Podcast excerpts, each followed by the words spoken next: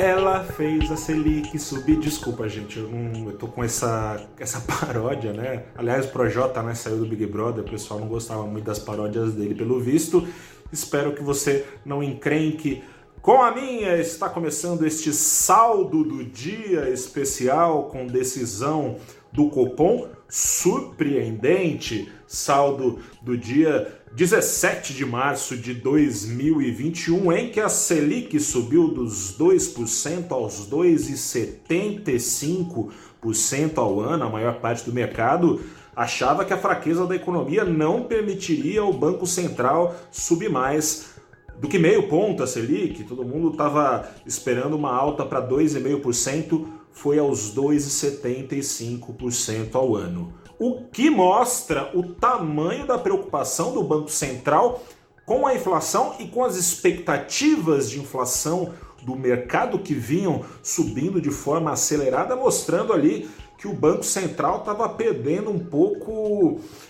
Estavam é, desancorando as expectativas para ficar no jargão do mercado, ou seja, em miúdos, o mercado estava apostando que a inflação ia lá para casa do chapéu. Banco Central tão preocupado que está não só subiu a Selic aos 2,75% ao ano, como prometeu que vem mais coisa se nada mudar. Daqui 42 dias, de acordo com o Banco Central, a Selic vai para 3,5% ao ano. Atende a expectativa de uma minoria dos analistas, gestores, economistas que esperavam até mesmo pedir ao Banco Central que subisse logo a Selic, que trouxesse um choque de juros para jogar água ali no fogo baforado pelo dragão da inflação. É o que o Banco Central resolveu fazer. O Banco Central, no seu comunicado, avisou que está preocupado, principalmente com a inflação trazida pela alta dos combustíveis, combustíveis que sobem na esteira da alta das commodities. Entre as commodities está o petróleo em rali no mundo. Brasil, o Banco Central não tem muito o que fazer em relação a essa alta, mas tem o que fazer em relação a outra alta, em relação à alta do dólar. Dólares têm sido afugentados do país, não só pelos riscos vários oferecidos pela economia brasileira, ele está aqui, sei lá, alguns que vem na cabeça, risco sanitário, risco político, risco ambiental, risco econômico, risco, risco, risco, essa aversão ao Brasil, esses riscos fazem dólares espirrarem do país é que nem bananas. Tem menos banana na feira, a banana fica mais cara. Se tem menos dólar no Brasil, dólar fica também mais caro.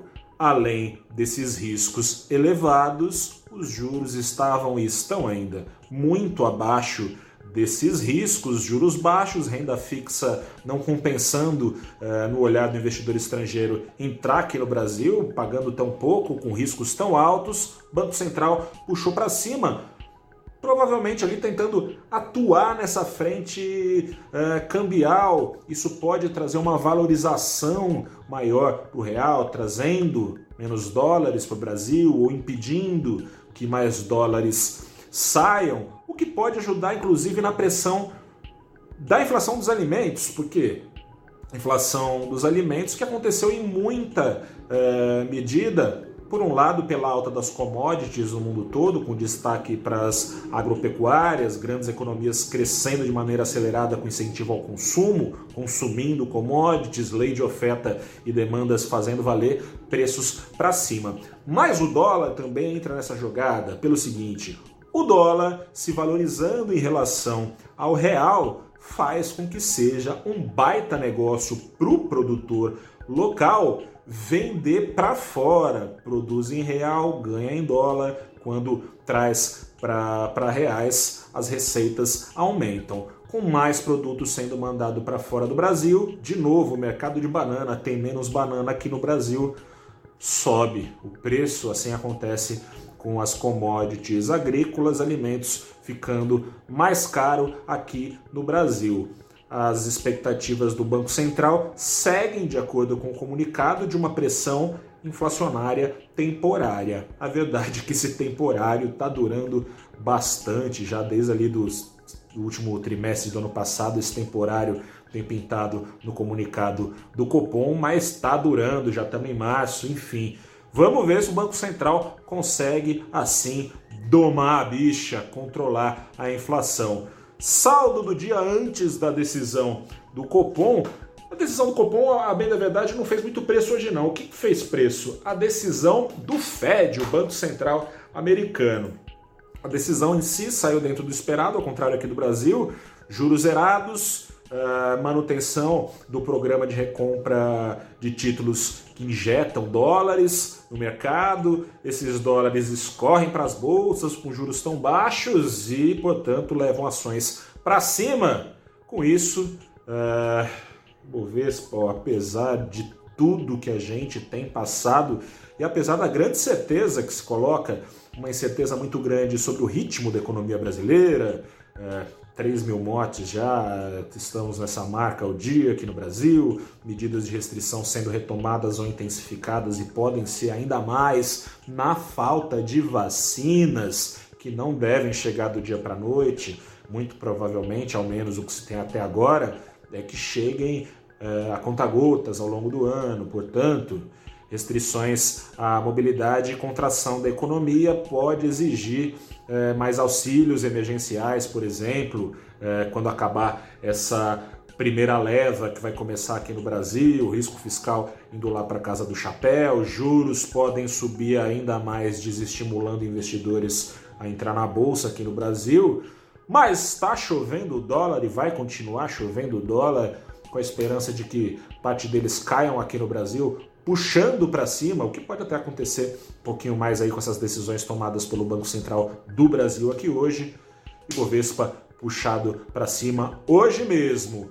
Banco Central americano também puxou para cima, também puxou para cima, né? Manteve os juros zerados, mas não também, mas puxou para cima as suas expectativas de inflação lá Uh, nesse ano, ainda assim, segue zerado de acordo com os membros do Fed até 2022 ou 2023, os juros por lá. Inflação para cima e o crescimento americano também é, puxadaço para cima ali, estava na previsão dos 4%, puxado para 6,5%, muito empate por causa dessa aprovação do pacote do Biden aí nas, nos últimos dias, na, nas últimas semanas com pressão inflacionária nos Estados Unidos, o dólar no Brasil que subia assim que saiu a decisão do Fed e o senhor Jerome Powell, o presidente lá do Fed, começou a falar, embicou para baixo, fechou em queda de 0,61% aos R$ 5,58. Será que o desejo do, do, do Banco Central Brasileiro de baixar ainda mais o câmbio vai dar certo antes de subir essa pancadaça aí na Selic, o Banco Central estava indo no mercado à vista vender dólar para tentar baixar o preço, parece determinado. Vamos ver se o dólar cai. Eu fico por aqui. Boa noite a você. Que a quinta-feira seja agradável, antes uma noite agradável. Teve surpresinha, vamos ver como é que o mercado reage na quinta-feira, desde cedo no valorinvest.com.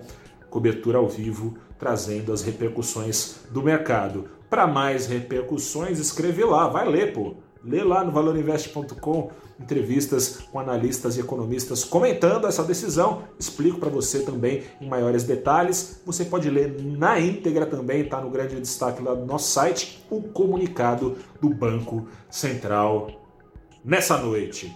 Primeira alta da Selic em seis anos e vem mais. Grande abraço, até a próxima e tchau!